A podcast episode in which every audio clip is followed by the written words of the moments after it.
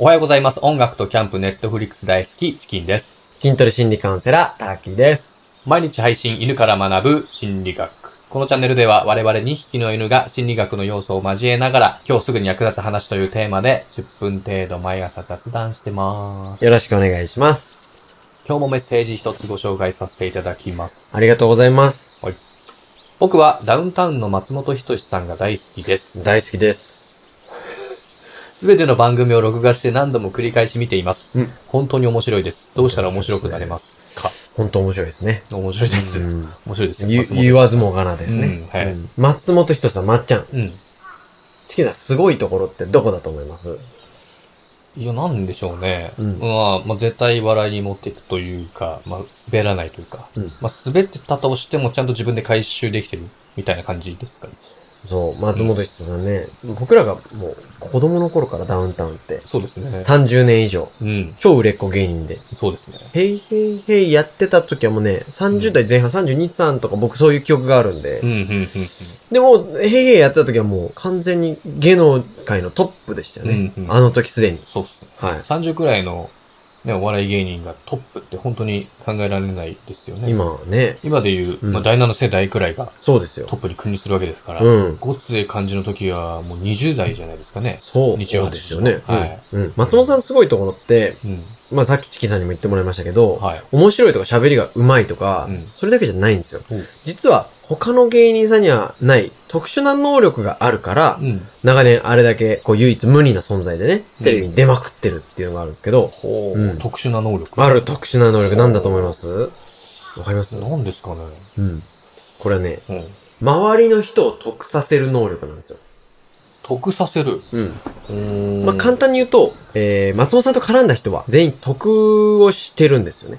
得をしてる。うん。松本さんと絡んでる人は、こんなんですか運気が上がるとかそういう感じようやくするとうん、そういうことなんですけど、うん。最近で言うと、あのー日曜日のうんワイドナショーってあやってるじゃないですか。はい。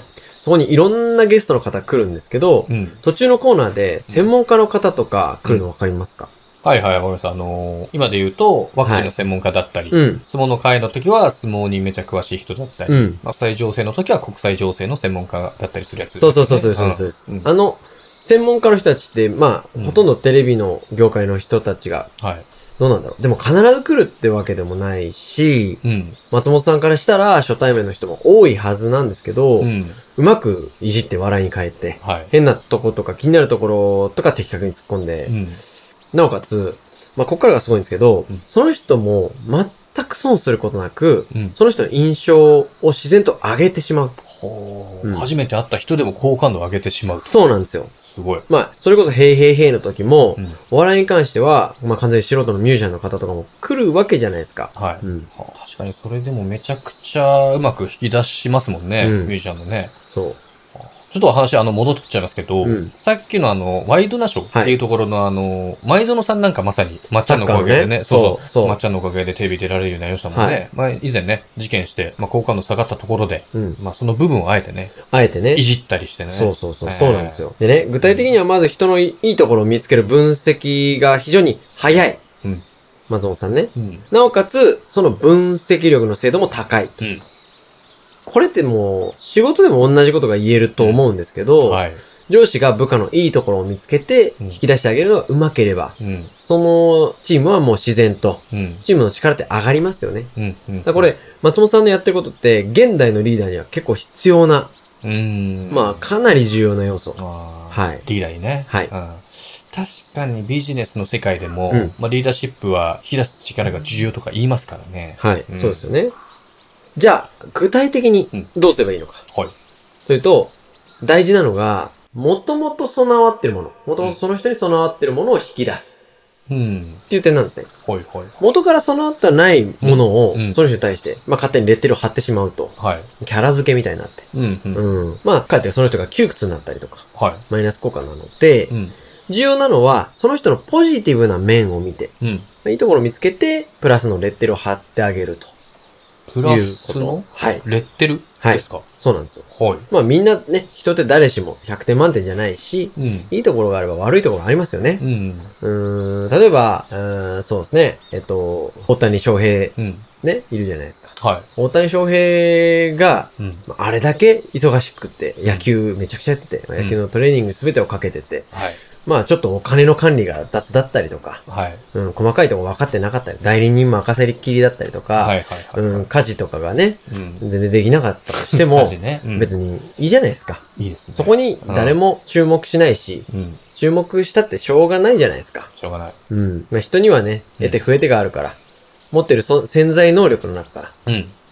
いい面を見つけて、プラスのネットを張ってあげることは大事。うん。うん。うん。うそういうことか。うん。まあ、実際さ、この、具体的にうんどうすればいい、そうですね。これでちょっと実験やったのがあるんですけど、ほあの、イスラエルの防衛軍、まあ、日本の自衛隊でいうイスラエル防衛軍、うイスラエル。うんはい。。の兵士に対して、うん。やった実験で、はい。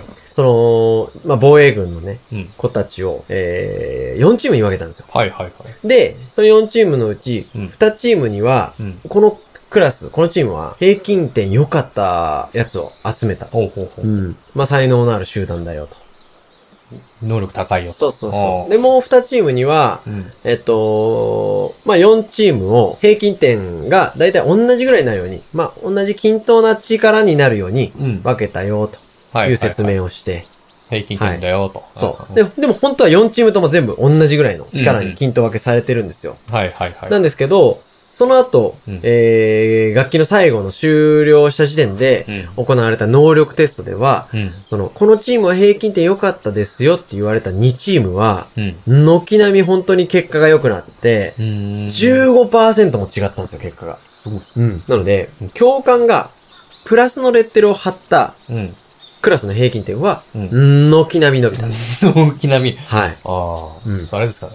ピグマリオン効果ってやつですかそうなんです、そうなんです。はあよく覚えてましたね、チキンさんね。ピグマリオン。これね、ピグマリオン効果の実験なんです。はい。なので、まあ、上司もね、うん。あのー部下に対して、うん。ピグマリオン効果で、プラス、スのレッテルを貼ってあげられると、うん。いいのか。かなと思うんですけど、ほうほうほう。松本さんもね、うん。実は特殊な能力って、うん。その、人のいいところを見つけて、うん。えープラスのレッテルを貼ってあげるっていうのは、うん。まあ、ピグマリオン効果で、はあ。はい。ほ実はこれ現代のリーダーに、もう本当に必要な能力とううん。うん。言っていいんじゃないですかね。ああ。うんじゃあ、松本さんはあれですかね、うんピグマリオン効果の使い手ってことなんですかね。そうなんですよ。はそうなんです。それがもう、やっぱり唯一無二の存在であるあ。。はいはいはい。はい。多分、ただ面白いとか、ただお話が上手いだけだったら、そうですね。はい。じゃないですね。他にも、まあ、いらっしゃるじゃないですか。はい面白い人とか。はい。そういうことなんです。ピグマリオン効果の使い手ですよ。ありがとうございまありがとうございます。す。じゃあまとめをはい。お願いします。そうですね。今日は松本人志さん大好きな方 からね、ご相談いただきました。もちろん我々もね、大好きですけど、えはい。えうん。あの、松本人志さんは、